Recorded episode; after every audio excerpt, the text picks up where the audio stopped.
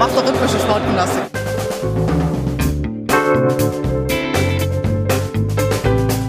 Themen rausarbeiten, neugierig sein, ähm, dieses journalistische Brainstorming, wenn man unterschiedliche Haltungen zu gewissen Themen hat, das richtig bis an die Grenzen zu bringen. Ich lebe das zumindest mit und denke da nicht mehr viel, sondern bin einfach da und bin in jeder Sekunde bereit zu reden, zu schildern.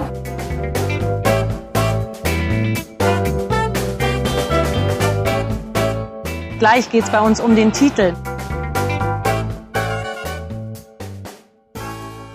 Hallo und herzlich willkommen zu einer neuen Folge von Früff. Frauen reden über Fußball. Und heute haben wir eine ganz besondere Folge, weil das ist unsere erste Cross-Promo-Folge oder wir haben zum ersten Mal einen anderen Podcast bei uns im Podcast zu Gast, nämlich die Protagonistin von Mittags bei Henning. Ich stelle sie euch gleich nochmal genauer vor, aber zuerst müsst ihr auch wissen, wer alles hier heute so ist. Beziehungsweise wir müssen auch ein bisschen die Übersicht behalten. Und zwar ist heute hier von Früff die Jule, auf Twitter at Bioschokolade. Hallo Jule. Hallo. Und die Sabi, auf Twitter at Sabi mit 3i unterstrich Nummer 9. Hallo Sabine. Ich glaube, die muss ich mir ändern. Guten Abend alle zusammen. Und dann noch die Alina auf Twitter at Alina unterstrich RXP. Hallo Alina. Hallo zusammen. Und ich bin die Tammy auf Twitter at Lögli. Und ich freue mich sehr, dass wir heute noch zwei weitere Gästinnen da haben. Einmal die Josi. Hallo. Hallo. Ex-Nationalspielerin. Und vielleicht kannst du noch mal sagen, was du eigentlich jetzt auch in deinem Leben machst. Ja, absolut. Also ähm, ich bin dem Fußball insoweit treu geblieben, dass ich, als ich vor drei Jahren aufgehört habe bei Arsenal, jetzt eigentlich Künstlerin bin und trotzdem treu geblieben, weil ich noch ab und zu als Expertin fungiere, das heißt für Champions League äh, der Frauen oder Champions League der Männer. Und natürlich auch noch ganz, ganz viele Freunde und Bekannte im Fußball habe und mein Herz einfach so sehr dafür schlägt, dass ich natürlich auch Sachen besser zurücklassen möchte, als ich sie vorgefunden habe in dem System. Und deswegen vermischt sich manchmal Sport und Kunst ein bisschen. Und eigentlich sind mir das die liebsten Projekte. Sehr schön, besser kann man das ja fast nicht sagen. Und dann haben wir noch die Anja hier, ebenfalls Ex-Nationalspielerin. Vielleicht magst du auch sagen, was du noch so nebenher machst oder wieder oder jetzt Vollzeit machst. Ja, auch Hallo erstmal in die Runde an alle. Wir freuen uns und da spreche ich auch für meine Kollegin Josie hier zu sein und ähm, ja, hoffen auf eine schöne, erfolgreiche Folge. Ich bin aktuell bei RB Leipzig angestellt für die, für die Frauenmannschaft als ja, zweite Co-Trainerin, Strich, Individualtrainerin und machte alles, was da so anfällt, um die Mannschaft zu unterstützen, um in die erste Liga aufzusteigen. Ja, also bin dem Fußball auch treu geblieben. Vielleicht noch mehr als Josie, aber in eine andere Art und Weise. Und ab und zu kreuzen sich auch unsere Wege, Josie. Also ja, und natürlich auch mit dem Podcast Mittags bei Henning. Äh, natürlich auch irgendwie noch dem Fußball verbunden. Genau. Ja, da reden wir heute auf jeden Fall auch noch ein bisschen drüber. Wir haben uns das so ein bisschen wie so ein kleines Question-Answer. Also wir haben ganz viele Fragen an euch, was wir hoffen, dass das okay ist. Also so ein bisschen frisch fragt und mittags bei Henning antwortet. Und eben wir erhoffen uns so ein bisschen verschiedene Einblicke von euch und haben das so ein bisschen überthematisch gesagt, so dass wir darüber sprechen wollen, über eure Karrieren und was euch daran wichtig war und auch ein bisschen, wie es halt dann weiterging. Und so der erste Themenblock, über den wir gerne sprechen würden, wäre so ein bisschen, das Ausland wird schon seit mehreren Jahren jetzt auch für Spielerinnen als attraktiv dargestellt oder äh, als attraktiv deklariert. Und ihr habt ja auch Auslandserfahrungen und deshalb hat Savi die erste Frage für euch. Ja, ich würde gerne wissen, was damals eure jeweiligen Beweggründe waren, um ins Ausland zu gehen. Hm, gute Frage. Ich fange einfach mal an, Anja. Mhm. Ähm, weil ich glaube, dass das bei mir sehr schnell zu beantworten ist. Also ich bin 2009 nach Potsdam von Saarbrücken und war dann quasi vom letzten, gab es den Wechsel zum ersten sozusagen, zu Potsdam, die ja damals auch Meister waren, wir dann auch wurden. Und das war, war eigentlich so innerhalb von zwei Jahren, weil wir dann auch noch Champions League gewonnen haben und es einfach so viel passiert ist, ähm, waren einfach, wenn du so eine, dir vorstellst, so eine Bucketlist hast, waren einfach, glaube ich, drei Viertel von dieser Bucketlist, waren, konnte ich einfach abhaken innerhalb von einem Jahr oder zwei Jahren. Also es war unglaublich. Ähm, Und das, was dann noch drauf war, ehrlich gesagt, hat sich dann zwei Jahre später in Wolfsburg irgendwie ermöglicht, was auch irgendwie wie so ein Traum ist, aber ich mag das nicht immer, wenn man sagt, man hat Glück gehabt, sondern beides irgendwie. Man hat ein bisschen Glück und ich habe mir ganz, ganz viel dann irgendwie natürlich auch selber erarbeitet oder hatte auch gute Teams, aber es war nicht alles nur Zufall. Und dadurch, dass sich das so schnell in meinem Leben oder so früh in der Karriere alles erfüllt hat, habe ich, glaube ich, relativ früh dann diesen Absprung gemacht und bin dann 2015 nach Paris gegangen, weil ich einfach diese, also böse gesagt hatte ich die Liga satt, wenn man das so sagen darf, ähm, weil ich einfach was Neues sehen wollte. Ich wollte andere Kulturen sehen, ich kannte alles und ich hatte das Gefühl, dass man manchmal vielleicht so ein bisschen in einer, ja, man, man kennt die Spielerin, also man kennt eine Josephine Henning, die das kann sie, das kann sie nicht. Ne? Wir versuchen immer schnell in Schubladen zu stecken und ich hatte das Gefühl, vielleicht eröffnet sich mir das ja auch nochmal, ja, einfach andere Möglichkeiten, das zu machen, weil was man nicht, ja, oder ich mach's mal an einem konkreten Beispiel, das ist vielleicht einfacher. Also ich war nie dafür bekannt, technisch äh, super versiert zu sein. Das heißt, ich wusste aber, dass, dass ich das gerne versuchen würde oder mehr nach vorne, ähm, auch im Aufbauspiel und so. Aber wenn du in so einer Box bist, dann ist es ganz schwierig, da rauszukommen, weil du dich ja auch selber da rein manövrierst irgendwie, indem du sagst, ja, hahaha, ja, linker Fuß kann ich nicht, hahaha. Damit machst du dich aber selber schlechter, als du bist. Und als ich dann angekommen bin bei Paris, Kurzfassung, war das einfach so, dass das einmal explodiert ist, ja. Also ich hatte gar keine Vorurteile, ich habe mich selber nicht limitiert und auf einmal waren ganz andere Sachen möglich. Und diese Weiterentwicklung war für mich so die Hoffnung und dass das auch noch passiert ist, war dann natürlich irgendwie, war das super schön für mich. Und dann würde ich das mal weiterreichen an Anja vielleicht. ja, aber äh, Josie, das wollte ich auch sagen, weil ich fand, äh, in, in Paris warst du, wirktest du irgendwie auch total befreit von deiner Spielweise. Ähm, also gar nicht irgendwie, da dachte man, okay, krass, die erlebt hier ihren zweiten Frühling und kann sich so ein bisschen von der Seite zeigen, die sie vielleicht sonst nicht so ausleben konnte. Es hört sich blöd an, ne? Deswegen passt das ja ein bisschen. Ja, das hört sich an, als hätte ich einen Fetisch, den ich dann ausleben könnte. Das kannst du bitte mal anders erzählen. ja, Kai, schade, dass da nur für dich dann die äh, Scheißverletzung dazu kam und die medizinische ja. Abteilung bei Paris nicht ganz, ja, gut, anderes nee, Thema. Die war scheiße. Das kann man genauso sagen. Die war einfach scheiße. Äh, bei, bei, mir war es tatsächlich so, ich hatte zehn Jahre für Schweden, für Schweden, Entschuldigung, für, für Potsdam gespielt und war auch so ein bisschen satt, satt von der Liga. Ähm, Turbine hatte zehn Jahre, Turbine Potsdam denselben Trainer und irgendwie war man gefangen in dem Alltag und ich war gerade 2011 war die WM in, Schwe äh, in Deutschland, das sag mal, und äh, ich wurde nicht nominiert und dachte, okay, ich brauche was Neues, ich brauche neuen Input, ich brauche ein, ein anderes Land, ich will was anderes sehen, eine andere, auch Kultur kennenlernen, aber auch eine andere Spielkultur. Und ich war immer irgendwie schon so ein bisschen in Schweden vernaht, äh, habe mich schon für das Land so ein bisschen interessiert und hatte auch eine Freundin, die da gelebt hat. Und so kam eins zum anderen. Und Malmö, also äh, jetzt Rosengard, hatte damals eine Stürmerin gesucht und so hat sich das irgendwie gefunden. Und dann bin ich nach Schweden gewechselt und habe mich da irgendwie auch direkt verliebt, also nicht nur in das Land, sondern äh, ja auch vor Ort. Und ja bin bin auch lange da geblieben und es war eine sehr schöne Zeit. Und wer auch schon mal in Schweden war, der der kann das wahrscheinlich nachvollziehen. Und es war für mich für meine persönliche und vor allen Dingen auch sportliche Entwicklung der beste Schritt, den ich ja je machen konnte. Und Schweden genießt in Schweden genießt der Frauenfußball ja schon noch mal eine andere Wertschätzung, zumindest auch wenn man äh, von zehn Jahren spricht, also zehn Jahre war das ja ungefähr her, als mein Wechsel stattgefunden hat. Deswegen war das schon, schon eine wirklich sehr tolle Erfahrung. Ja, ähm, was wäre denn so äh, sportlich oder auch vom, von der Vereinsführung, vom, vom, äh, von der Infrastruktur besser als in Deutschland im Ausland? Also wir hören schon, die medizinische Abteilung war es offenkundig nicht in Paris, aber was wurde denn damals schon besser gemacht als jetzt hier?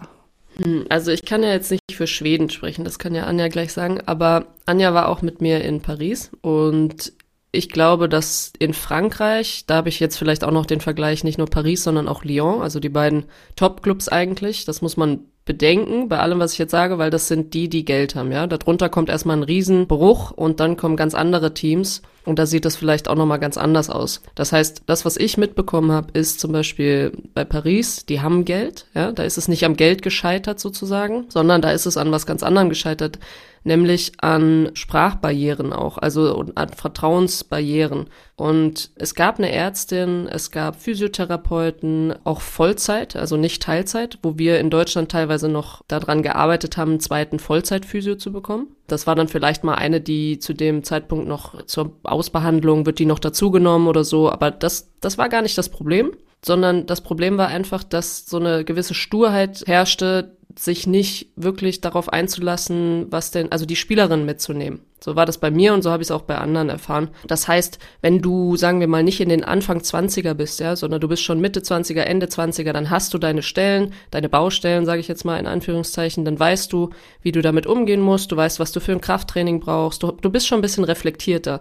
Wenn du jetzt als 19-Jährige da hinkommst oder 18-Jährige, dann sage ich auch, gut, dann muss man die wahrscheinlich an die Hand nehmen. Aber selbst da, wenn die meisten U-Mannschaften durchlebt haben, dann wissen die ja auch, wie ihr Körper ist und warum, wenn sie zum Beispiel ihre erste schlimme Verletzung war ein Bänderriss oder Knie, dann sind die ja auch geschult da drin. Und da fand ich einfach mit so einem internationalen Kader, wie wir hatten Schwedin, wir hatten Deutsche, wir hatten also wirklich kom komplettes Paket.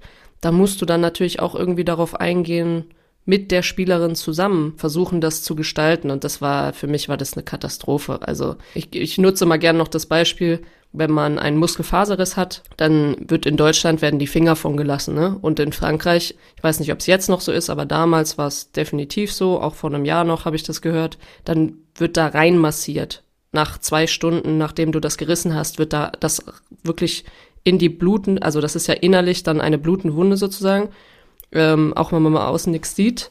Aber dann gehen die da rein mit den Händen und massieren das schön aus. Das heißt, du machst es ja eigentlich noch größer und noch verletzlicher. Und das hat sich mir nie erschlossen, ehrlich gesagt. Und das ist ja nur ein kleines Beispiel von, die haben einfach andere ähm, medizinische Herangehensweisen auch. Und das ist schade, aber da ist es noch nicht mal am Geld gescheitert und ich glaube, das ist so ein System, ja, wenn man jetzt so auf die medizinische Abteilung guckt, einfach, dass das manchmal auch gar nichts mit dem Geld zu tun hat. Manchmal hat es sehr wohl was mit dem Geld zu tun, aber da jetzt zum Beispiel nicht. Ich weiß nicht, Anja, wie waren deine Erfahrungen?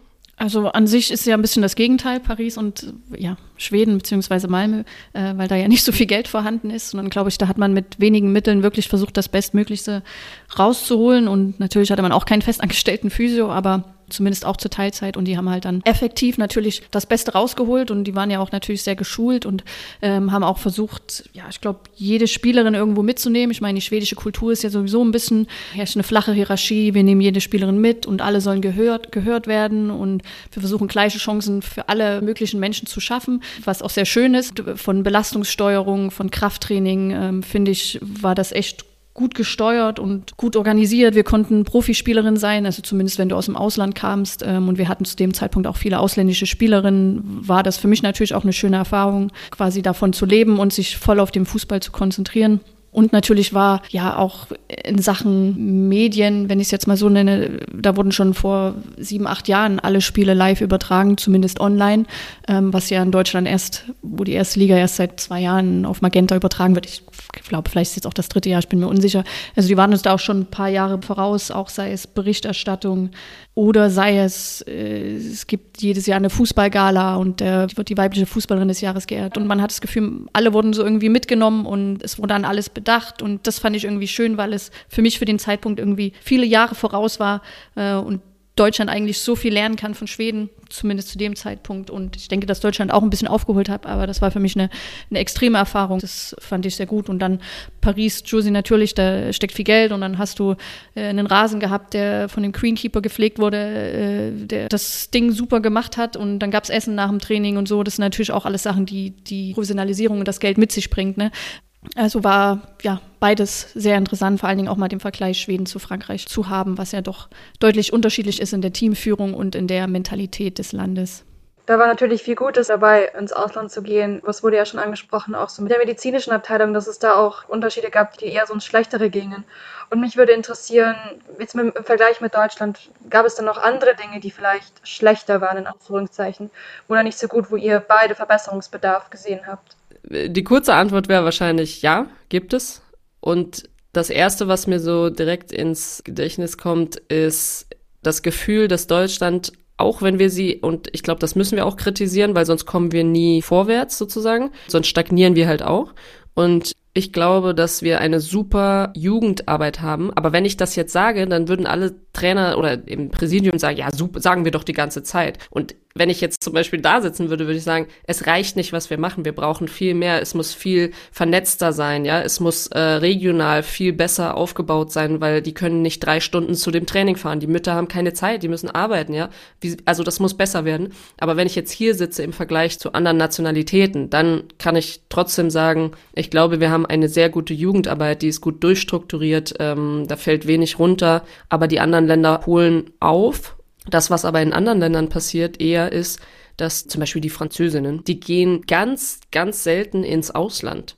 Das heißt, die sind ihr, ihren Kontext gewöhnt und wir Deutsche sind eigentlich schon eher mal so, da ganz selten hat das angefangen, aber es war schon mal, da war die mal zum Beispiel USA, es gab mal eine ganze Reihe von wirklich drei Jahre, wo, glaube ich, die Nationalspielerinnen auch sich getraut haben, dann in die USA zu gehen. Aber es war immer verpönt, ja. Also es wurde immer schwierig angesehen, wenn du ins Ausland gehst und da möchtest du trotzdem Nationalmannschaft spielen. Also es war nicht so, je nachdem, was du für einen Status hattest, sage ich jetzt mal, konntest du dir das leisten, aber manche, die noch gewackelt haben, die waren dann auch weg vom Fenster. Ja, also da das ist nicht so einfach. Das heißt, das, was wir gut haben, glaube ich, ist diese Struktur. Das ist das, was wir rein kulturell auch super gut können. Disziplin, Struktur, diese ganzen, ja, man kann schon sagen, fast Vorurteile für Deutsche. Aber ich glaube, das können wir einfach gut und das ist unsere Stärke und Werbung und ähm, ja etwas, alles, was aber noch dazugehört, um das attraktiv zu machen, das ist nicht unsere Stärke, weil wir üben uns in Bescheidenheit und wir bewerben erst etwas, wenn es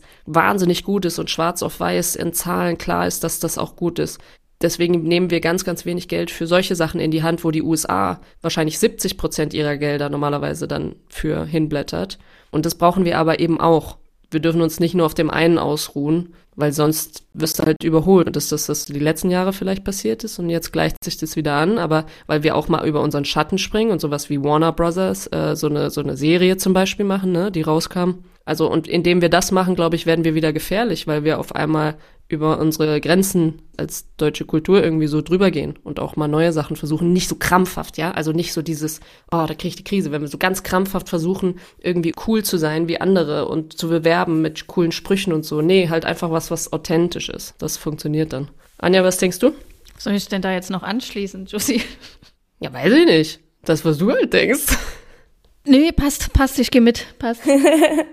ja, interessant, weil meine nächste Frage geht auch noch mal ein bisschen so in die Richtung, aber ich finde es auch interessant, dass Josie so viele Komponenten genannt hat, also eben so auch diese Aussage, es geht dann halt nicht nur ums Geld, sondern es gibt ganz viele Faktoren, von dem eine gute Struktur eben auch abhängig ist, irgendwie so. Das fand ich auf jeden Fall super interessant und auch das mit dem Ehrenamt und der regionalen Struktur, weil die letzten Zahlen ja zum Beispiel schon auch sind, vor allem äh, im Fußball der Frauen, dass es halt nicht mehr so viele Mädchen gibt, die Fußball spielen. Also jetzt halt auch komplett vom Profibereich unabhängig, aber da ist ja quasi, wo man seinen Profibereich herschöpft. Also ich bin gespannt, ob dieses Jahr das diese Zahlen wieder verändert, aber ich sehe das halt auch. Also ich habe früher auch Fußball gespielt und diese ganzen Teams, die es halt da gab, die gibt's nicht mehr. Also das ist super traurig natürlich auch irgendwie, dass es da, also aus meiner Sicht halt einen Rücklauf gibt, aber auch schön, dass Josie so eine positive Sicht da drauf hat. Ähm, was ich eigentlich nochmal sagen wollte, dass es eben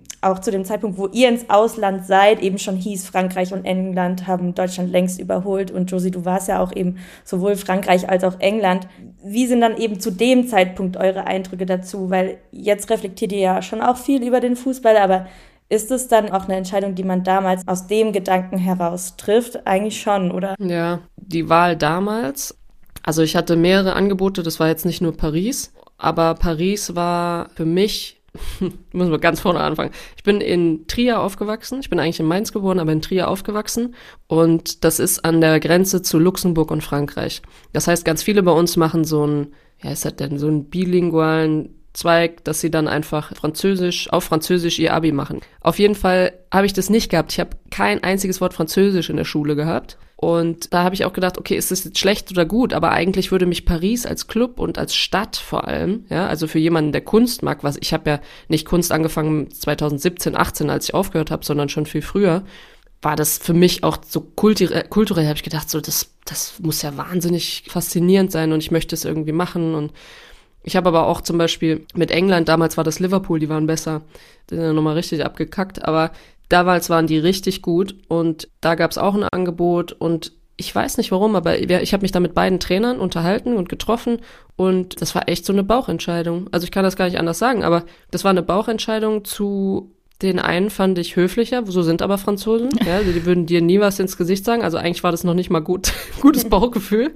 Und die Engländer sind halt ein bisschen, damals war es halt ein englischer Trainer, oder? Ein bisschen moany, ja, also so ein bisschen Meckerlaune und erstmal kritisieren und nicht so die Optimisten. Und irgendwie hat mich das halt gereizt dann Paris als Stadt. So. Und das vom Geld her war es auch nochmal so, dass Paris deutlich mehr gezahlt hat, was bei mir jetzt nicht ausschlaggebend war, aber ich wusste, dass ich ein Studium machen möchte und das musste ich fern, als Fernstudium, also Grafikdesign machen und dafür brauchte ich auch Geld, weil das teuer war. Und deswegen war das für mich irgendwie, kam vieles zusammen. So war es zumindest in, in meinem Einzelfall. Und Anja, du saßt ja die meiste Zeit in Schweden und dann hört man immer mehr, Frankreich und England überholen anscheinend Deutschland. Du bist dann auch kurz nach Frankreich, so hat es für dich auch eine Rolle gespielt? Also ja, auf jeden Fall. Und das ist irgendwie, also das lief gut in Schweden und es hat Spaß gemacht. Wir hatten eine gute Mannschaft, aber dann ist die eine äh, ja, gute Spielerin weg und die nächste Spielerin weg und du denkst, ah, ah jetzt passiert da auch so viel im Ausland und wirst du nicht doch nochmal. Und klar, ich glaube, ich war 30, als ich gewechselt bin und dachte, klar, du bist ja noch, noch in einem guten Alter und versuchst es einfach nochmal. Und dann war das auch tatsächlich so, dass Paris zu dem Zeitpunkt viel investiert hatte. Und als ich gewechselt bin, waren auch wirklich, es waren zwei, drei deutsche Spielerinnen, unter anderem auch Lira Alushi, äh, Josie Du, noch eine andere und noch eine schwedische Spielerin oder zwei, ja, mehrere Nationalspieler. Und ich dachte, cool, das ist eine geile Chance, ähm, mach das. Ja, lass dich drauf ein und klar spielt der Faktor Geld natürlich auch eine Rolle. Ähm, das war mehr als was man, was, ja, doppelt so viel fast, wie man äh, in Schweden verdient hat. Also das muss man dann auch schon sagen. Ähm, ja, und ich dachte, ich hatte irgendwie Bock und vielleicht auch Olympique Lyon da mal so ein bisschen ja, Konkurrenz zu bieten in der Liga. Aber ich, das Verrückte ist, ich habe mir vorher mal gesagt, ich werde nie nach äh, Frankreich wechseln, nie, nie, nie. Und das kommt doch irgendwie immer anders, als man denkt und äh, die Umstände sind anders. Und ähm, weil ich habe immer gedacht, ey, die sprechen kein Englisch, die wollen kein Englisch sprechen. Und ähm, aber ja, ich habe mich darauf eingelassen, habe ähm, ein bisschen Französisch gelernt auch und wir haben ja einen, einen Lehrer zur Verfügung bekommen. Ja, aber es war doch sehr, sehr schwer von, von der Mentalität, würde ich sagen. Es war dann doch ein bisschen gespalten, die französischen Spielerinnen und die ausländischen Spielerinnen. Und es war kein Teamgefüge. Und ich glaube, das ist ja alles, es ist ja schon so ein bisschen, was die für die äh, französische Mentalität spricht spricht oder was man der französischen ja, Mannschaft auch nachsagt und was auch ein Grund ist, warum sie vielleicht keine Turniere gewinnen, obwohl sie mit die weltbeste Mannschaft, Mannschaft stellen bei Weltmeisterschaften oder Europameisterschaften ja, äh, ich bin ja dann da hingekommen und äh, als ich unterschrieben hatte, hat mir dann Lira gesagt, ah, ich bin übrigens schwanger, ich werde nächstes Jahr nicht bei Paris mehr spielen und äh, äh ich bin nach Paris gewechselt und sagt Josie, ah, ich bin verletzt, ich wechsle dann auch mal im Winter und zum Ende der Saison sind 14 Spieler gewechselt und zur Halbserie auch nochmal fünf oder sechs und das ist so viel passiert und irgendwie hatte sich die Mannschaft dann so verändert und das war irgendwie nicht so schön, ähm, aber es sind auch Erfahrungen, die man macht und ja, am Ende habe ich mich ja dann selber raus, rausgekauft aus meinem Vertrag, habe quasi die Olympiaprämie ja, dafür ausgegeben, um mich aus Paris rauszukaufen. Also waren gemischte Gefühle, aber ja, gibt halt mehr als nur Geld. Wahrscheinlich gehört mehr dazu. Ich finde es trotzdem gut, dass ihr beide gerade den Faktor Geld genannt habt, weil so unser nächster kurzer Themenblock wäre so ein bisschen Beruf neben dem Beruf als Profispielerin. Genau, ähm, es ist ja bekannt, dass viele Spielerinnen, auch viele Spielerinnen in der Nationalmannschaft, äh, nebenbei noch was lernen und oder auch einen Beruf ausüben. Das äh, gibt es ja immer zur EM, gibt es ja ganze Serien und so. Und das war früher natürlich noch viel häufiger als jetzt. Ich erinnere mich, damals waren die irgendwie gefühlt alle bei der Bundeswehr, viele Nationalspielerinnen. Und ähm, deswegen wäre meine oder unsere Frage jetzt, die Notwendigkeit, nebenbei einen Beruf zu, zu auszuüben, beziehungsweise ihn zu erlernen. Ähm, wie wichtig war euch das? Also sowohl finanziell natürlich auch, als äh, auch, dass man etwas anderes tut als Sport. Also ich kann auch wieder nur für mich sprechen, aber ich weiß natürlich von ganz vielen Spielerinnen drumherum, also in jeder Mannschaft, in der ich war, gab es vielleicht eine oder zwei, maximal drei, die irgendwie gar nichts gemacht haben. Ja, also die noch nicht mal irgendwie eine Training von der U17 dann irgendwie mal als, als Trainer begleitet haben oder sowas. Also es war wirklich, hat sich durchgezogen. Ich weiß von Lena Lotzen, auch ehemalige Nationalspielerin, die gesagt hat, sie macht ihre Bachelorarbeit darüber und möchte das auch so ein bisschen aufgreifen, hat sie auch gemacht, ist auch publik und hat einfach mal gefragt, wie viele arbeiten denn nebenher und was macht ihr denn im Beruf und fühlt ihr euch denn gut beraten? Fühlt ihr euch denn irgendwie unterstützt von Verein, von Familie? Wo kommt's denn her? Und die Konsequenz war eigentlich, dass rauskam oder das, das Ergebnis war eigentlich, dass sich die wenigsten unterstützt fühlen von ihrem Verein und vom Berater oder von der Beraterin, sondern wenn, dann war es die Unterstützung von der Familie oder Freunde, Partner, sowas. Das fand ich ziemlich schockierend, aber irgendwie habe ich mir gedacht, ja, macht schon Sinn, weil der Verein natürlich nicht groß Wert darauf legt. Also du bist ja in erster Linie als Spielerin da. Natürlich gucken die ein bisschen ganzheitlicher mittlerweile und äh, wenn es die guten Spielerinnen sind, behaupte ich jetzt einfach mal, ist jetzt ein bisschen provokant, ja, aber ich habe es so wahrgenommen, dass dann auch schneller was passiert, schneller ein Praktikumsplatz mal gefunden werden kann, schneller mal irgendwie jemand im eigenen Betrieb, also zum Beispiel bei Wolfsburg auch irgendwo da unterkommen kann, ne, Ausbildung macht und so weiter. Wenn das natürlich Spielerinnen sind, die irgendwie noch nicht mal in die Nähe vom Stammplatz schnuppern, dann weiß ich nicht. Dann habe ich immer das Gefühl gehabt, dann passiert das alles ein bisschen langsamer. Das hat sich auch durchgezogen. Bei mir war das, ich, ich hätte gar nicht ohne gekonnt, aber nicht, weil ich Angst hatte, dass ich da, danach dann nichts hab.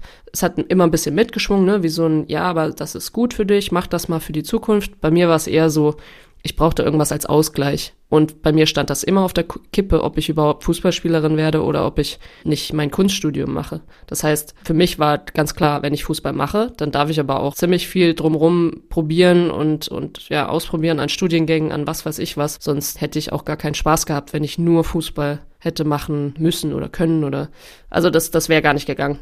Ich bin sehr froh, dass wir zumindest schon mal in der Presse diskutieren, dass es vielleicht ein Mindestgehalt gibt äh, ich finde, dass es das geben muss. Es ist ein Beruf. Wenn man ganz, ganz, ganz harsh ist, dann könnte man sagen, es ist ein Entertaining-Beruf, weil wir im Endeffekt nichts anderes machen, als sonntags Leute zu entertainen. Aber es ist trotzdem ein Beruf. Und ich glaube einfach, dass das, also das ist ja, wenn man mal zurückgeht, ich muss nur noch einmal kurz ausholen, dann bist du dran, Anja, ähm, dass unser System, also der Sport in Deutschland, der unterliegt keinen Arbeitsrecht-Regularien. Ja, also das ist schwierig, weil der sich aus was ganz anderem gegründet hat, aus einem Ehrenamt heraus sozusagen. Und deswegen fällt der bei ganz, ganz vielen Sachen eben nicht darunter. Deswegen gibt's eben nicht ein Mindestgehalt. Einfach rechtliche Sachen, die den Sport da, wo er jetzt ist, ganz viele Freiheiten erlauben. Und eigentlich nur zu Lasten der Spielerin. Auch Spieler übrigens, also zum Beispiel ja Amateurspieler. Also das ist das Problem, auch versicherungstechnisch. Und deswegen müssen wir halt über sowas reden wie ein Mindestgehalt. Um, ähm, und das habe ich aber nicht gewusst, als ich 24, 25 war. Ja, da habe ich überhaupt, wusste ich noch nicht mal, was ein Sportausschuss ist, so gefühlt. Das kam natürlich alles viel später, aber es, es macht einfach Sinn und ich hoffe, dass wir da irgendwie in den nächsten Jahren mal nahe rankommen. Mhm. Stimmt, Josie.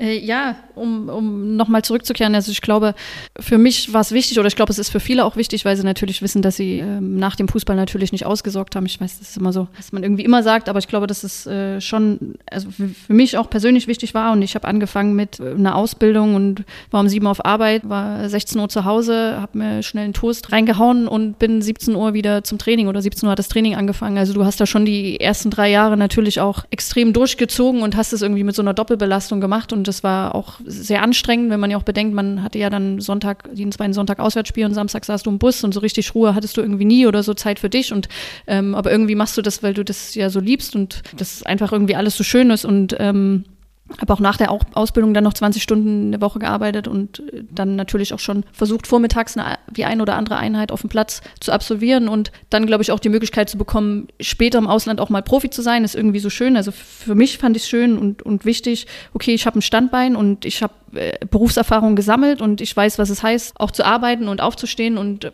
auch einem anderen Ziel nachzugehen und sich dann aber auch die Möglichkeit zu haben, auf den Fußball zu konzentrieren, fand ich für mich eine schöne Erfahrung und ich glaube aber auch, dass zum Ende hin für mich persönlich ich einfach war auch irgendwie rastlos war, weil ich gefühlt habe, ey, ich muss jetzt hier irgendwas machen, mein Karriereend droht und ich habe, also was heißt droht, aber du beschäftigst dich ja schon damit und du hast das Gefühl, okay, was machst du jetzt, was passiert danach? Okay, jetzt habe ich viel Zeit und ich trainiere um elf und danach bin ich um 12.30 Uhr fertig und äh, dann mache ich ein bisschen Behandlung, gehe Mittagessen, ja und dann, äh, was machst du dann? Ne? Die Corona-Krise bietet dir natürlich mittlerweile auch viele Möglichkeiten, online ja, dir Sachen zu erarbeiten oder äh, Wissen anzueignen, was natürlich eine, eine schöne Möglichkeit ist. Aber ich, also ich finde, nur nochmal um da einzuhaken, Anja, du hast komplett recht, dass man sich natürlich darüber Gedanken machen muss, weil es ist natürlich einfach ein Job, selbst wenn es das Mindestgehalt geben würde, kannst du es ja einfach nur bis Anfang 30 sage ich jetzt mal, ja, es gibt immer Ausnahmen, aber ähm, den Job ausführen. Das heißt, das ist ganz komisch, aber du hast einen Job und da gibt's ganz wenige, die so sind. Diese Jobs, aber die gibt's, wo man das einfach nur für so einen Zeitraum machen kann und dann ist aber ganz klar,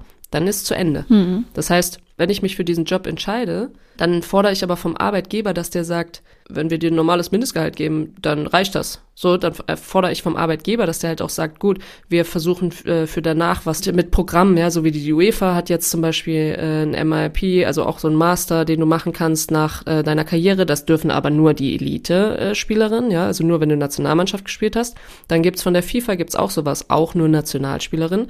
Dann gibt's vom DFB jetzt endlich mal ähm, die B-Plus-Lizenz, die man machen darf. Und Spielerinnen werden wirklich aufgefordert, aber das hat ganz lang gedauert und diese Verantwortung auch zu übernehmen und zu sagen, ja gut, wir können ja nicht nur sagen, hier, Roboter, seid mal bitte für 15 Jahre Roboter und dann seid da raus und dann kommen die nächsten. Ne? Also dass die Verantwortung da auch ein bisschen weitergeht. Hat lange gedauert.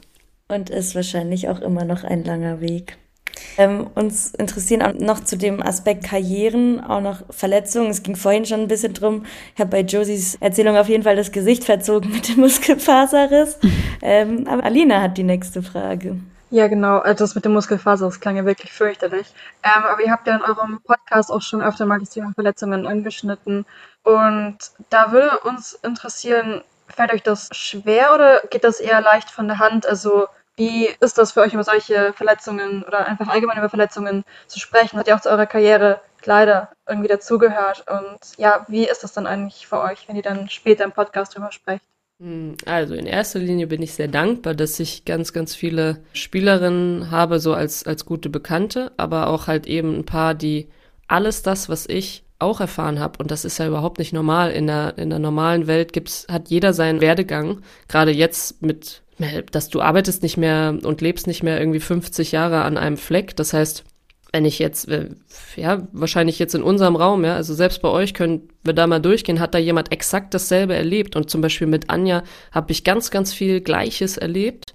Äh, wir haben das vielleicht anders wahrgenommen, aber ich kann mich mit ihr halt einfach über so Themen sofort gut verständigen, weil, weil sie genau weiß, was ich meine, weil sie es halt zum Teil halt auch miterlebt hat. Und ich finde, in dieser verrückten, ultra leistungsorientierten Bubble, da, da brauchst du, manchmal ist es angenehm, wenn jemand von draußen auch einfach mal einen Input gibt und sagt, ja gut, aber das äh, dir so ein bisschen die Augen öffnet, ne, dass das nicht das Allerwichtigste ist. Aber manchmal ist es eben auch wichtig, dass jemand genau die Sachen auch erfahren hat und weiß, wovon du da sprichst.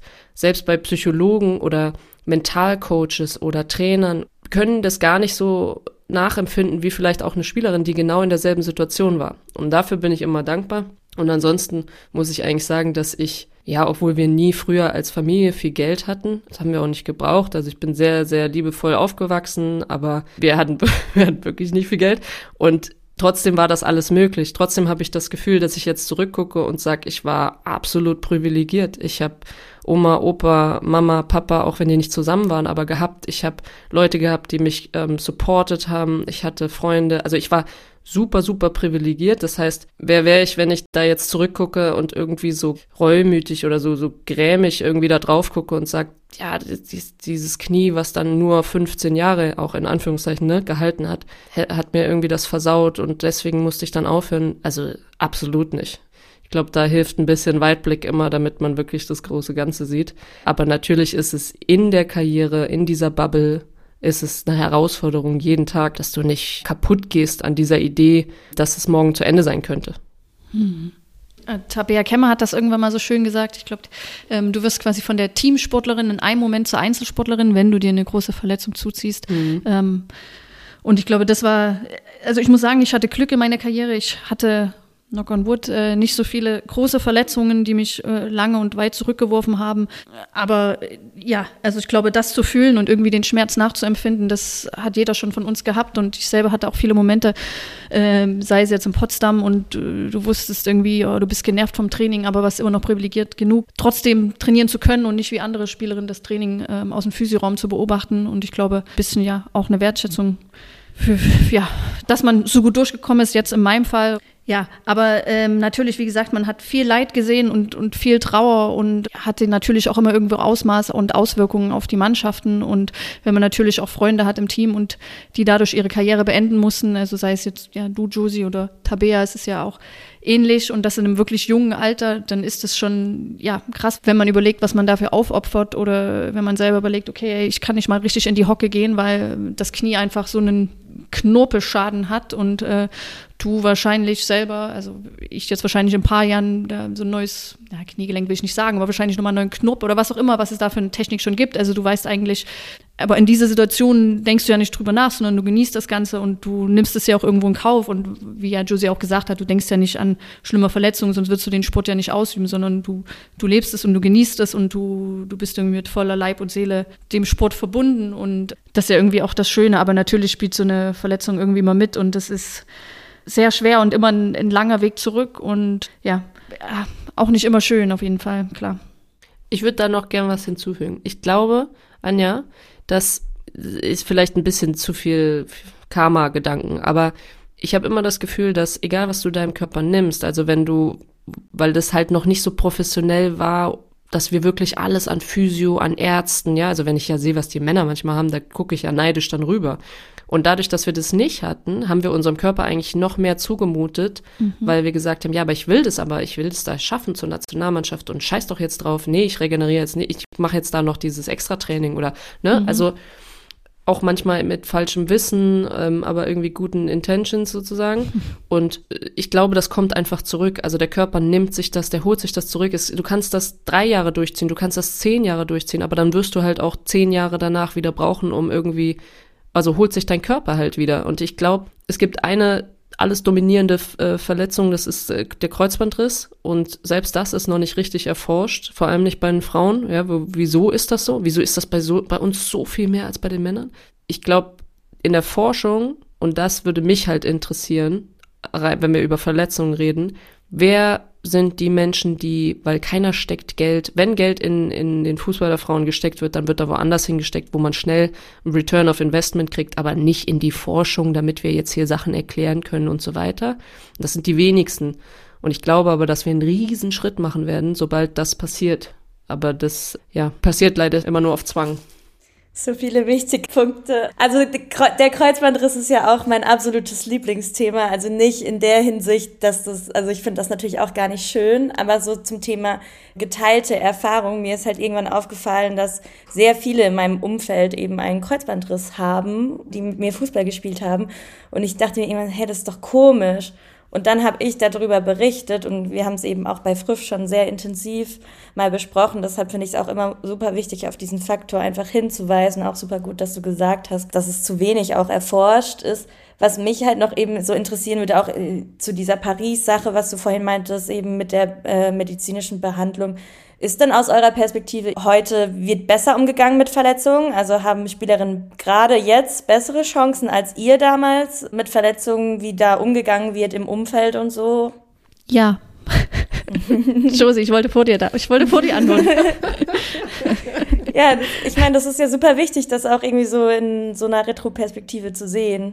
Ja, also absolut. Und ich glaube, weil man natürlich auch profitiert von, von Erfahrungen, die halt früher gemacht wurden. Also denke ich jetzt nur an Potsdam zurück. Und ich bin ja froh, ich habe irgendwie beides miterleben können, so ein bisschen noch den alten Stil, aber auch die neue, neue Entwicklung ja, wie gesagt, dass du davon auch profitierst. Und wir hatten ja extrem krasses Training in der Vorbereitung dreimal. Und äh, wenn ich jetzt zurückblicke auf die Spielerinnen, die damals bei Turbine waren, sei es Nadine Angerer, Ariane Hinks, Britta Carlsson, Babette Peter, äh, Josie Henning, Tabea Kemme, alle haben einen Knorpelschaden, alle, kaputt. alle Spielerinnen sind, ja, aber sowas von kaputt. Und ich glaube, das ist ja auch so ein bisschen so ein Generationswechsel gerade auch irgendwo stattfindet, dass äh, Belastungssteuerung, dass viel mehr drauf geachtet wird. Und ein Kreuzbandriss passiert ja oft aus einer Ermüdung im zentralen Nervensystem. Und das kommt ja nicht von ungefähr. Also sowas hängt natürlich auch zusammen. Und ich glaube, dass da ja eine Entwicklung stattfindet. Äh, ja, weil man natürlich auch merkt, dass man so besser trainieren kann und natürlich auch unter Berücksichtigung der Physios und des Athletiktrainers äh, und äh, wir machen jetzt noch Test und wir schicken die Spielerin zum Frauenarzt, zum Zahnarzt äh, und machen so einen Check-up und versuchen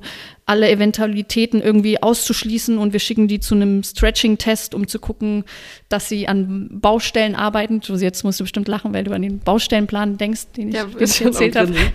ja, äh, wir, wir machen das in Leipzig, wir haben so einen Baustellenplan und dann ähm, ja, arbeiten die Spielerinnen an Sachen, wo muskulär Disbalancen entstehen oder äh, vorhanden sind und dann wird daran gearbeitet, dass wir natürlich Verletzungen vermeiden. Ähm, also die Prophylaxe ist einfach viel, viel, viel größer und da was natürlich auch mit dem Wissen zu tun hat, was man von damals jetzt irgendwie rauszieht. Und es ist, ist gut. Das heißt nicht, dass es jetzt weniger passiert, aber ich glaube auch mit Hinblick auf die Menstruation und ja, da passiert ja jetzt auch viel und viele Untersuchungen finden statt und das soll erforscht werden und viele nehmen sich dem Thema an und auch viele Vereine. Also das geht in die richtige Richtung und es ist wichtig für uns und, und für, auch für die Entwicklung der Frauen und des Frauenfußballs. Also ist auf jeden Fall eine Änderung und ein anderes Interesse dafür für da und das ist wichtig und ist auch gut so. Punkt. Ja, wobei, Punkt in Klammer auf, vielleicht könnten wir Baustellen pädagogisch und psychologisch vielleicht umbenennen in irgendwas anderes, weil das ist halt, also, Entschuldigung, ich Ist das jetzt daran, woran du dich störst? Ja, ja, was, ja störe ich mich sowas von. Ist, also, ich kann ja auch eine Liste mit, mit äh, Vorschlägen schicken, kein Problem. Aber Okay. ähm, mental würde ich da vielleicht, also ich, ich, ich unterzeichne genau das, was Anja gerade gesagt hat, plus ich glaube, mental aufzumachen und Sportpsychologinnen und Psychologen zu verpflichten für Mannschaften, auch schon wenn sie klein sind, also für U-Mannschaften, auch im Breitensport vielleicht dahin zu kommen, ja, also dass das auch als Säule gesehen wird, damit kannst du so viel ändern, weil im Endeffekt kannst du das alles da haben und dann wird es aber trotzdem für die Spielerin sieht so aus, als wird es nur genutzt, wenn es in den Kram passt, ja. Also wenn ich muss damit vielleicht eine Entscheidung für Startaufstellung bekräftigen und sag ja deswegen, weil die Werte da gut sind oder ich sag halt ja die Werte waren schlecht und deswegen spielt sie nicht. Also und da zu, Vertrauen zu haben und wirklich zu merken, okay, ich darf als Spielerin mir äh, genau so wie ich bin, bin ich halt, ja, und dann weiß ich auch, was da rauskommt, kann dran arbeiten und so weiter, aber es wird nicht genutzt, um Scheiße damit zu machen, ja, und um irgendwie, es ist für dich gut, weil sonst ist es, geht es nur in diese Richtung Leistungsdruck. Und, und wenn es da reingeht, dann versteht die Spielerin auch nicht, dass es für ihr Bestes ist. Also es muss immer so zusammen irgendwie, finde ich, entschieden werden. Und da, finde ich, haben wir noch einen sehr weiten Weg. Aber es passieren kleine Dinge. Also ein guter Roundup zum Jetzt und was noch besser werden kann. Wir wollen jetzt noch mal so ein bisschen Übergang zur Karriere nach der Karriere und vor allem wollen wir ein bisschen gemeinsam mit euch über euren Podcast reflektieren. Ja, ähm, wie nehmt ihr denn die Rolle eures Podcasts? Weil ihr gebt da ja ganz viele spannende Einblicke, die man als Zuhörerin in dem Maß noch nicht gehört habt.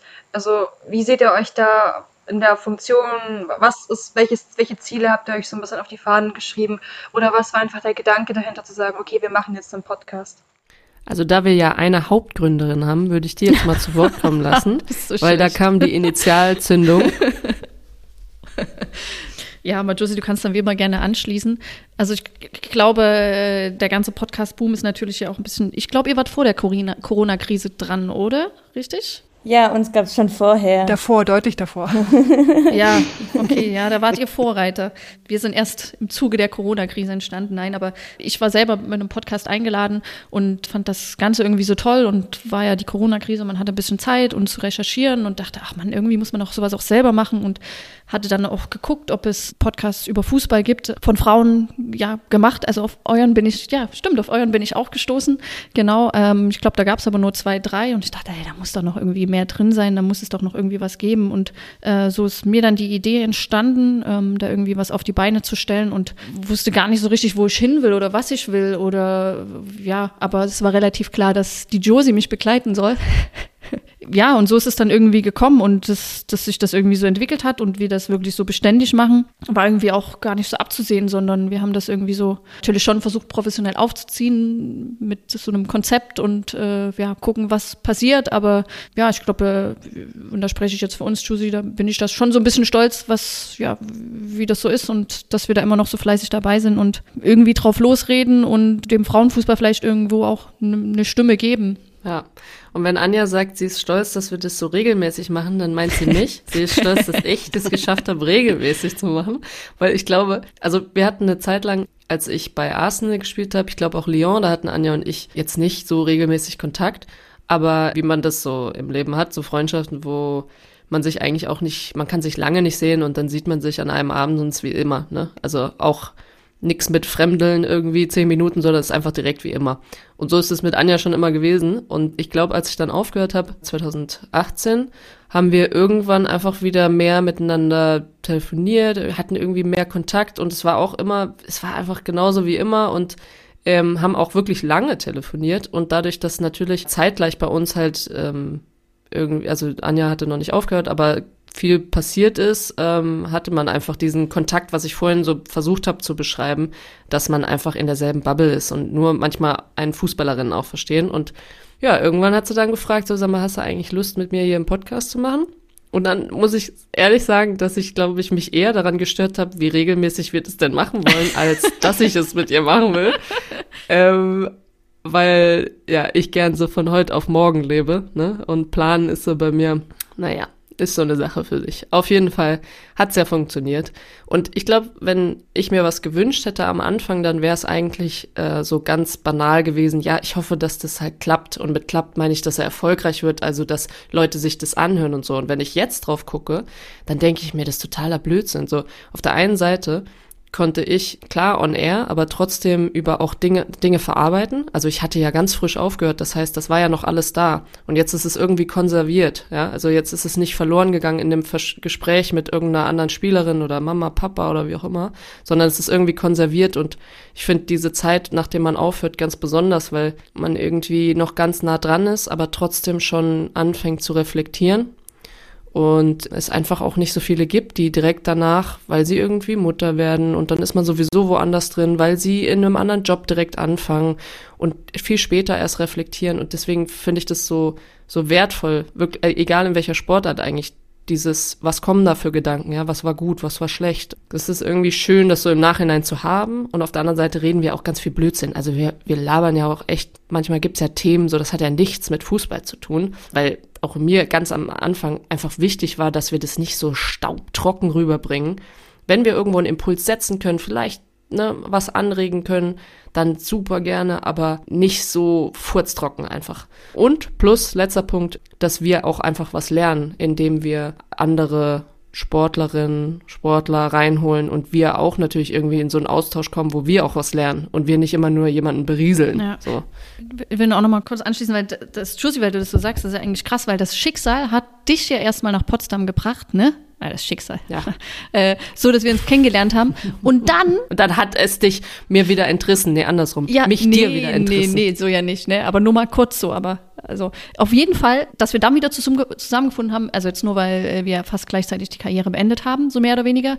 Und das ist irgendwie so spannend, dass man dann so wieder so zusammengefunden hat. Ähm, es ist so, Thema auch nochmal Karriereende, weil das ist ja schon krass, weil ja du ja dich jahrelang auch für diesen Sport opferst und ja, wie Josie auch sagt, in dieser Bubble lebst und das lebst du auch extrem und du merkst, dass sobald du die Bubble ein bisschen verlässt, ey krass, hier gibt ja noch ein ganz anderes Leben, die Welt funktioniert irgendwie noch anders und es gibt da noch andere Sachen mhm. und so viele spannende Themen und aber trotzdem, das fand ich irgendwie, naja, komisch vielleicht nicht, aber du fängst, egal welchen Job du machst, und es ging ja Josie ähnlich, du fängst immer bei Null an, du bist Berufsanfänger, du hast einen anderen Gehaltseinstieg, du hast andere, ja, plötzlich musst du gucken, was heißt gucken, aber hast vielleicht nicht mehr denselben Lebensstandard. Jetzt musst du gucken, ja, jetzt ziehst du noch mal ein bisschen was ab von deiner Monatsmiete, was du dir leisten kannst. Also vielleicht könntest du dir es leisten von deiner Sparnissen, aber du hast irgendwie erstmal, wirst du wieder so zurückgestuft. Und das fand ich auch echt krass spannend und ich habe mich selber auch so ein bisschen verschätzt, als ich nach Deutschland gekommen bin mit meinen Einnahmen und Ausgaben und ich war immer irgendwie drüber, ähm, also mehr Ausgaben und dachte, ah krass,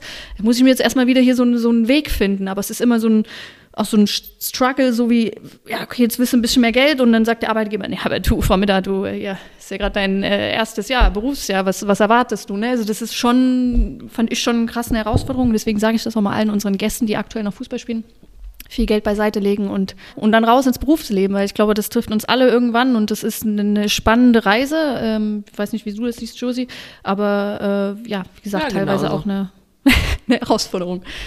Ja, aber Anja sagte mal, genau das, was sie gerade gesagt hat, ne? Gibt, den Money-Tipp gibt's von Anja und mein Tipp ist eigentlich immer nur, ja, mach halt, mach halt whatever du machen willst. Ja. Ich finde, ihr macht aber so ein bisschen Understatement tatsächlich.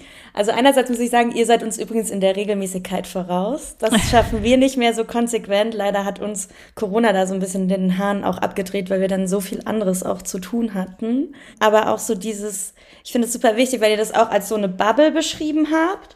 Und ich finde halt, ihr gebt in diese Bubble so einen krassen Einblick, den es davor öffentlich so nicht gab. Also ich habe voll diese Folge im Kopf, wo es auch so ein bisschen um Ernährung und auch um Fat-Shaming ein bisschen in der Nazio ging. Also so, es klang auf jeden Fall so an, aber halt eben schon auch diese lustigen Stories wie mit der Geldbörse oder so. Also das sind ja alles Sachen, die es eben, das, das war davor. Fragt sich, für das lustig. Als Zuhörerin ist es lustig, sorry. ähm, aber eben so dieser Mikrokosmos, wo man vielleicht als Fan oder so schon auch einen besseren Zugang hat, aber trotzdem ja sehr viel nicht mitbekommt oder was ja auch so mitspielt, dass Missstände oder dass wir ja über Strukturen und Missstände in den Strukturen erst jetzt auch so krass reden. Seht ihr euch da auch irgendwie in so einer Vorreiterrolle? Weil, also eben, es geht da um interne Dinge, die meiner Meinung nach vorher nicht so öffentlich so. Und ich glaube, da ist man halt so nach der Karriere vielleicht auch in einer besseren Position, das zu reflektieren mhm. oder so irgendwie. Ja, also ich gebe mal ein, ein, Beispiel. Wenn ich jetzt Mats Hummels heißen würde und äh, ich würde genau das sagen, ja, über die Bubble, was ich da so von mir gegeben habe, dann kann ich aber also wirklich Brief und Siegel geben, dass das am nächsten Tag irgendwo fett in der Bildzeitung gestanden hätte, ähm, wie das wo abgelaufen wäre, dass ein Verein nochmal kontaktiert worden wäre, den ich vielleicht genannt hätte. War das wirklich so? Und das passiert ja alles nicht. Und dessen sind wir uns ja aber auch bewusst. Ja.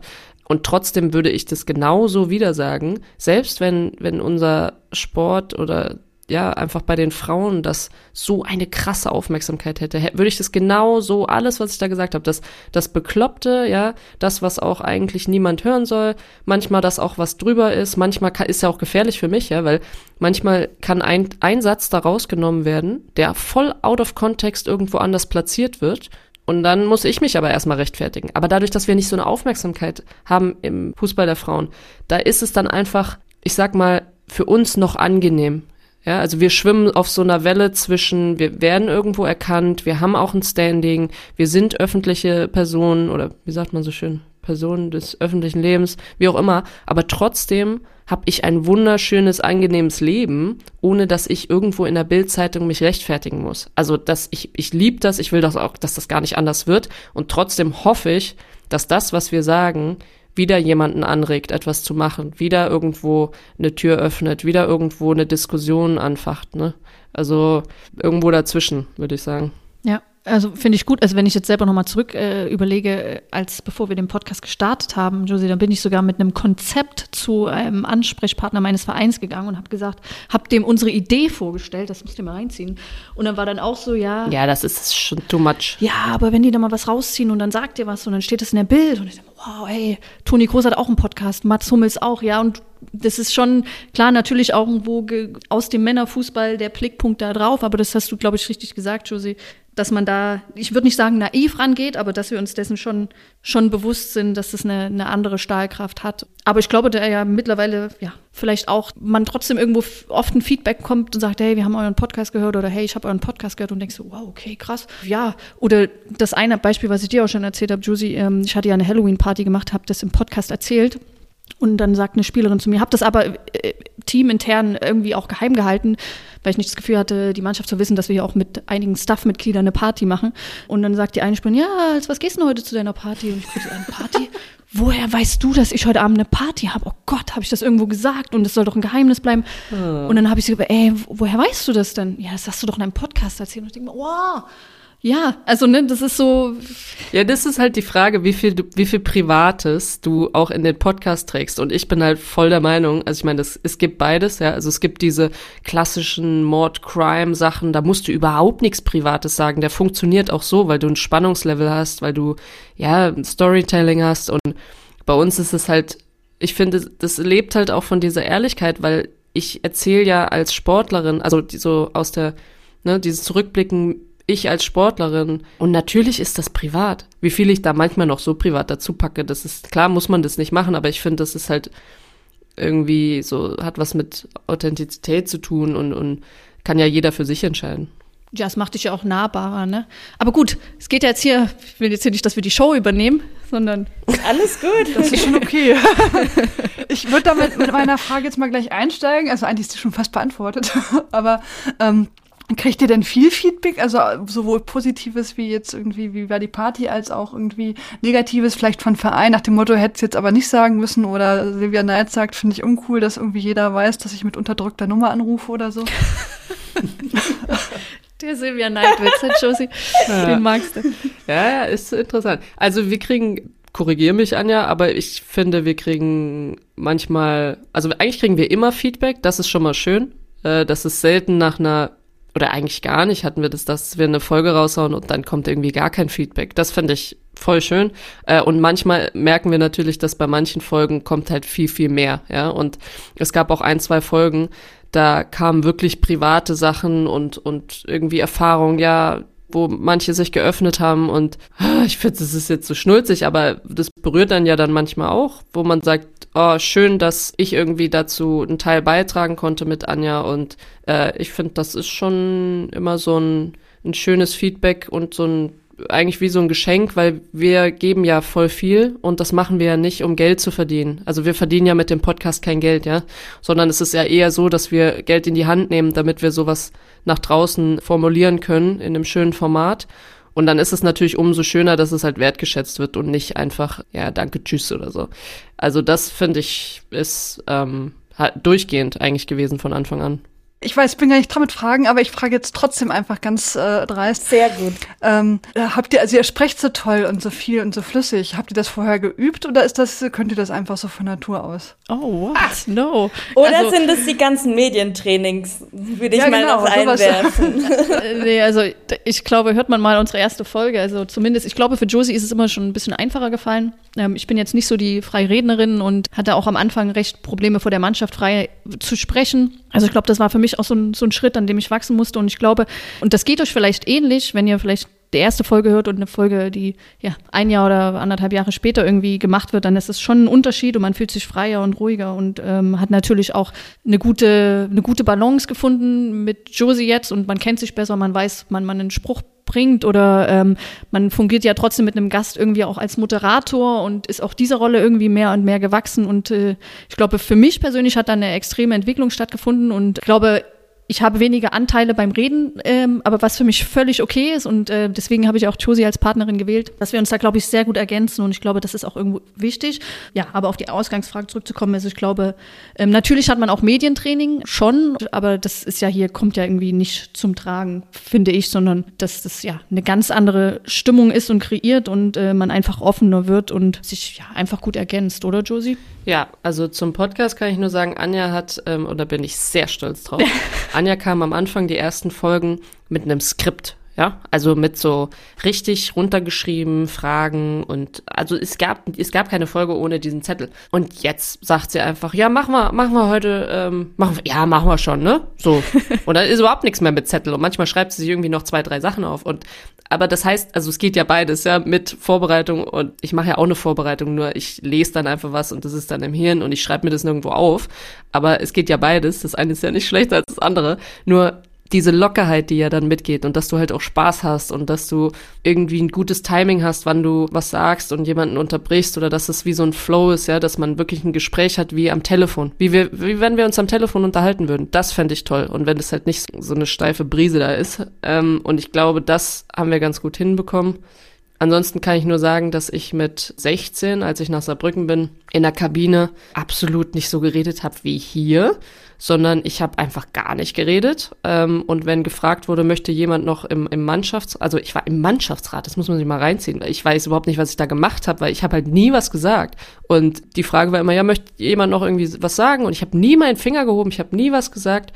Aber dann, wenn wir in kleiner Runde irgendwie gequatscht haben, dann habe ich alles, was mir auf dem Herzen lag, immer da rausgebrüllt. Und das hat sich so krass entwickelt, irgendwann, ich glaube auch durch Freunde, durch Partnerschaften, wo ich einfach viel gelernt habe und einfach gemerkt habe, wenn ich was artikuliere, was ich will oder nicht will oder was ich gut finde oder nicht gut finde, dass ich dann einfach viel weiterkomme als, weil ich bin eigentlich, glaube ich, introvertiert. What?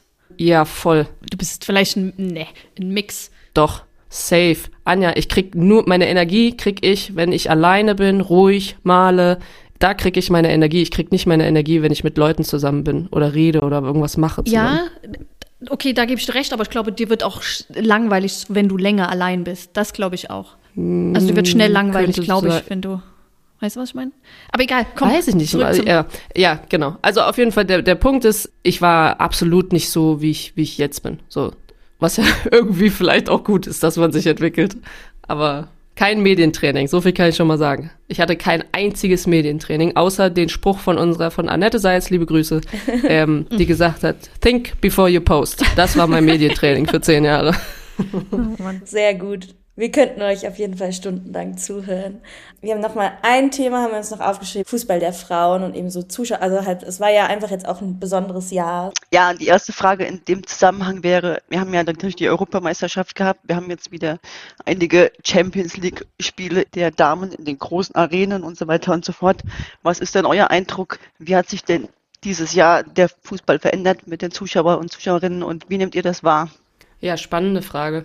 Ich glaube, ist auch eine Frage, die ganz, ganz viele jetzt gerade beschäftigt, weil man ja vielleicht auch die letzten Jahre schon gehofft hat, dass irgendwie, ich höre immer nur diesen Boom, diesen Hype, ne, dass das, wenn es dann im eigenen Land ist, dann auch helfen soll. Und jetzt haben wir es und jetzt sind wir auf der auf der Bildschirmfläche, weil es gab diese Riesenspiele, die auch so besetzt waren wie jetzt ja, also zu, zum Beispiel, äh, wo war die WM in China damals oder sowas, ja. Also es ist nicht so, dass die zwischenzeitlich nicht mal gegeben hätte, die diese vollen Stadien und so, aber es ist dann danach kam nichts mehr. Und ich glaube, was jetzt hilft, ist, dass wir eine, eine EM haben. Dann haben wir das nächste Jahr, also quasi 23, haben wir die WM in Neuseeland und Australien. Danach haben wir Olympia. Dazwischen ist Champions League, Champions League beziehungsweise Nations League neu gegründet, hat auch nochmal Topspiele, die kommen.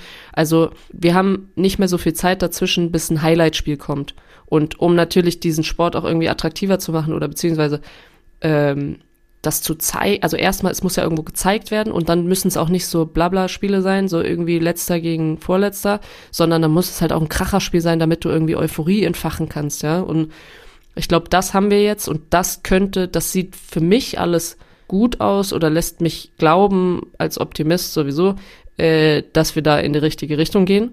Und was auch noch geholfen hat, ist einfach, dass nicht das hört sich jetzt total bescheuert an, ähm, dass nicht Deutschland gewonnen hat, sondern dass England gewonnen hat.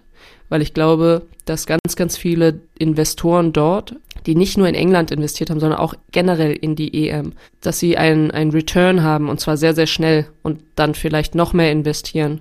Und ich glaube, das kann halt auch helfen. Also es kommen ganz, ganz viele zu Dinge zusammen, die jetzt anders sind als damals, wo dann so ein guter Hype mal für zwei Monate da war und das ist jetzt anders. Ansonsten kann ich nur sagen, die UEFA macht schwarze Zahlen mit dem Fußball der Frauen und das gab es vorher auch nicht. Deswegen sind wir da schon in einer ganz, ganz anderen Liga. Jetzt geht's halt einfach nur darum, dass ich finde, wir sollten nicht in dieselbe Richtung gehen wie der Männerfußball, aber können wir das überhaupt? Also ist für mich eine spannende Frage.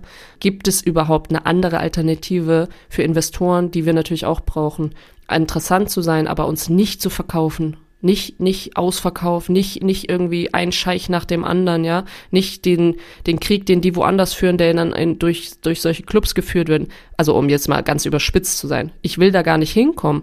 Aber haben wir überhaupt, gibt es überhaupt eine andere Art und Weise? Weiß ich nicht. Kann, könnte ich auch jetzt nicht beantworten, aber das ist zum Beispiel eine Frage, die ich mir aus diesem ganzen Aufmerksamkeit irgendwie frage. Und ansonsten, wir haben vorhin darüber geredet, dass weniger Mädchen Fußball spielen. Es gab aber in der Tat, hat der DFB äh, auch gesagt, wir wurden überlaufen nach der EM und wir waren gar nicht ready dafür, dafür. Also die Vereine konnten gar nicht so viel aufnehmen, die konnten gar nicht irgendwie Mitgliedschaften ausstellen.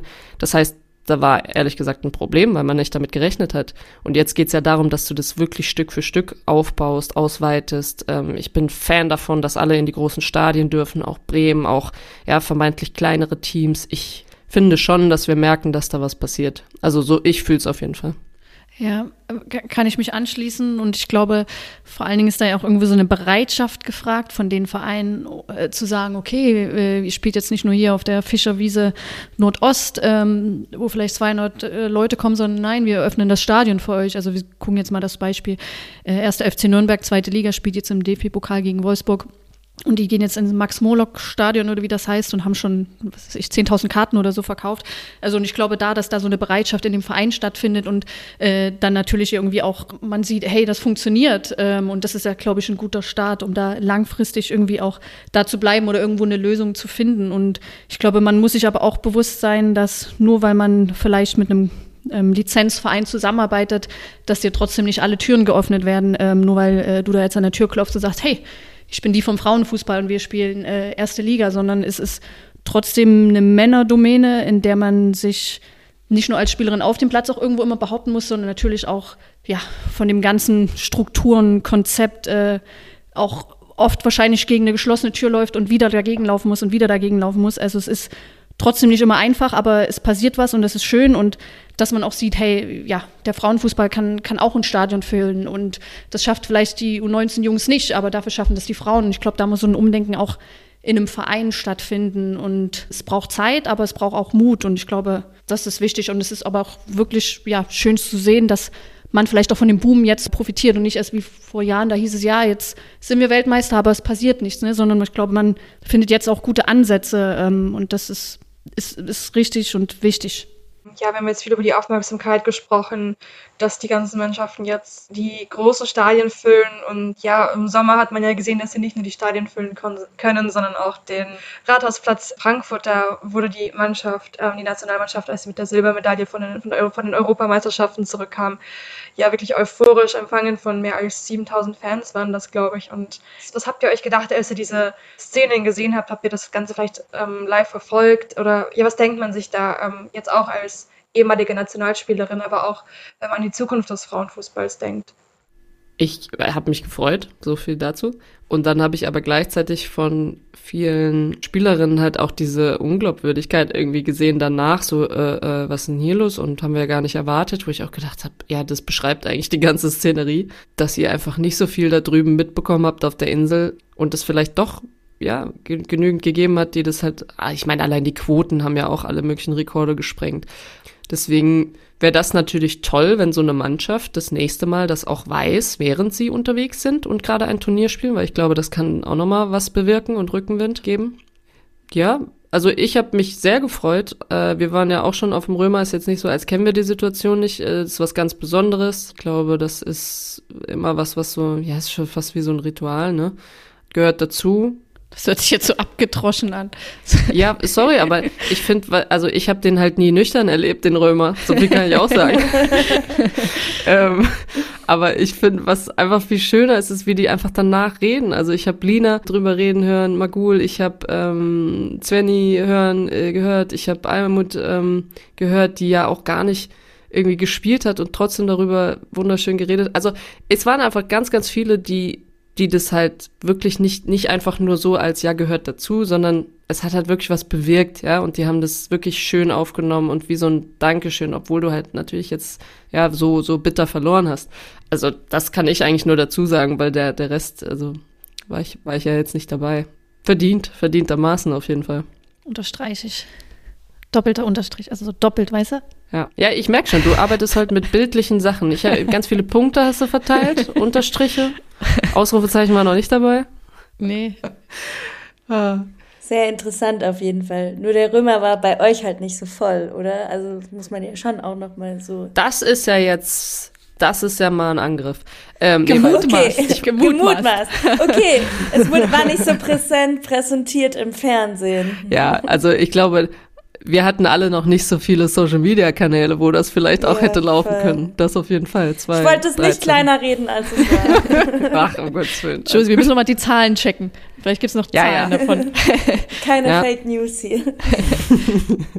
Ja, wir haben alle unsere Fragen tatsächlich gestellt. Es hat uns mega gefreut, dass ihr euch die Zeit für uns genommen habt. Und es ist auch so mega viele, mega viele spannende Sachen, die ihr schon wieder erzählt habt, auf so vielen unterschiedlichen Ebenen. Es macht uns so dankbar auch, weil es so schön ist, auch diesen Einblick zu bekommen. Und wir das auch wirklich wichtig finden, Einblick in diese Bubble zu bekommen, auch wenn ihr das so ein bisschen tut, so, ja, wir reden einfach das, was uns beschäftigt, aber es beschäftigt uns auch, über was ihr redet.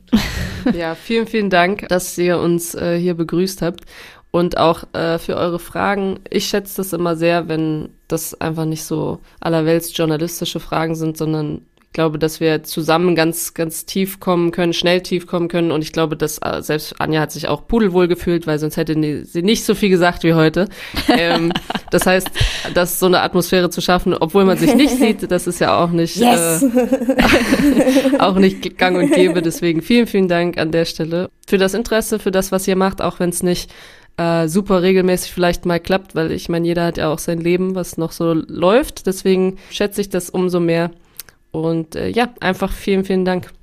Ja, kann ich auch nur zurückgeben, auf jeden Fall. Ähm, danke auch für die Einladung und sowieso gut, was ihr macht und was ihr tut und macht das weiter. Und dass man sich auch gegenseitig unterstützt, finde ich toll. Und ja, das ist wichtig, finde ich schön.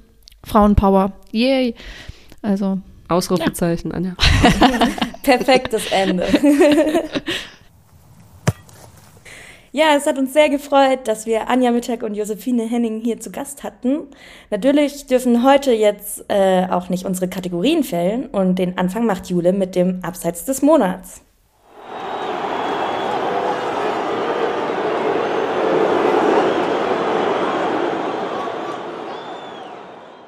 Yeah. Das Abseits des Monats betrifft einen äh, bekannten Milliardär, der neulich äh, äh, Twitter kaufen durfte, musste, wie auch immer, den, den Herrn Musk. Ja, was soll man dazu sagen? Man, äh, was wir heute erzählen, wird wahrscheinlich in zwei Tagen wieder hinfällig sein, äh, weil er irgendwie noch mehr Leute gefeuert hat oder äh, wie auch immer. Ja, wir sind natürlich ein bisschen traurig, ne? Twitter, ähm, das sieht nicht mehr ganz so gut aus für, für den Laden. Aber man muss ja zusagen, wir haben natürlich jetzt auch Alternativen. Also wir haben, äh, es gibt ja Mastodon, das ist eine dezentrale Plattform sozusagen, die so ein bisschen ähnlich wie Twitter ist, aber doch anders. Ähm, und wir haben uns jetzt auch eine eigene Instanz gegönnt, in die ihr auch äh, gerne einsteigen dürft, wenn ihr wollt. Das heißt Full Social. Da kann man äh, uns auf Mastodon finden oder halt auch gerne, wenn man ein, noch einen Ort bei Mastodon sucht, äh, einsteigen. Ja, danke. Und der Volltreffer des Monats haben wir euch diesen Monat auf jeden Fall gleich zwei Sachen mitgebracht.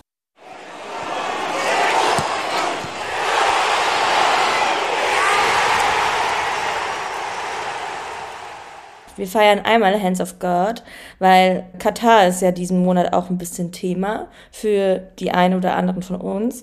Die Fußballkunstdruckerei hat sich aber auch entschieden, die WM zu boykottieren und wir finden diese Reaktion großartig, weil, wie man Hands of God kennt, sind die oft auf das aktuelle Geschehen und bringen dann schnell einen Kunstdruck zu dem, was wirklich am Turnier geschieht.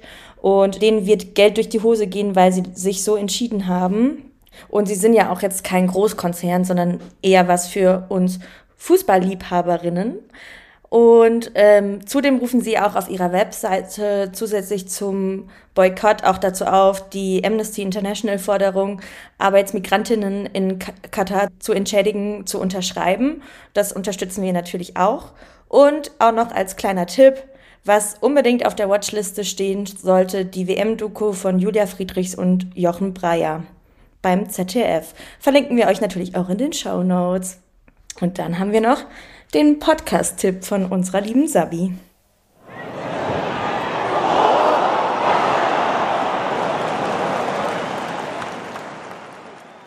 Ja, ist heute vielleicht ein bisschen zu naheliegend, aber wir können nicht anders. Ich muss dazu sagen, wir hatten, hätten wir auch vorher schon geplant, jetzt wahrscheinlich noch ein bisschen mehr nach dem wunderbaren Gespräch mit den beiden.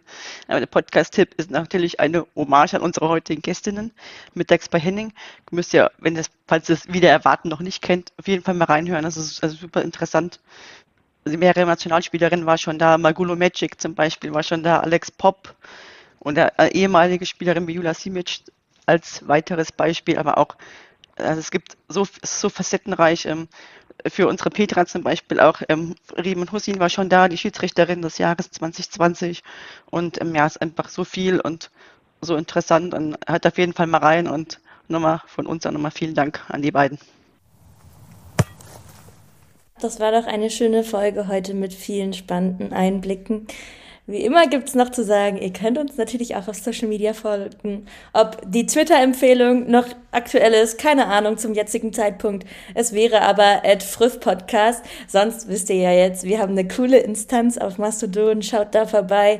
Da wird der Hashtag Magulo Makiko auf jeden Fall weiter existieren. Wir lassen ihn nicht aussterben. auch äh, Instagram findet ihr uns unter at Podcast. Und ähm, ihr könnt uns auch weiterhin Vorschläge für die Kategorien Abseits des Monats und Volltreffer des Monats schicken unter dem Hashtag Früffabseits oder Hashtag Früff-Volltreffer. Gerne auf Mastodon oder auf Twitter, wenn es noch existiert. Ähm, wir freuen uns auf jeden Fall über jegliche Unterstützung in Form von Likes, Retweets, Empfehlungen und vor allem Bewertungen und Rezensionen in eurer Podcast-App des Vertrauens und ja, über euren Applaus und wenn ihr bei uns auf Mastodon vorbeischaut. Tschüss. Tschüss. Ciao. Ach komm, Frau, mach doch rhythmische Sportgymnastik.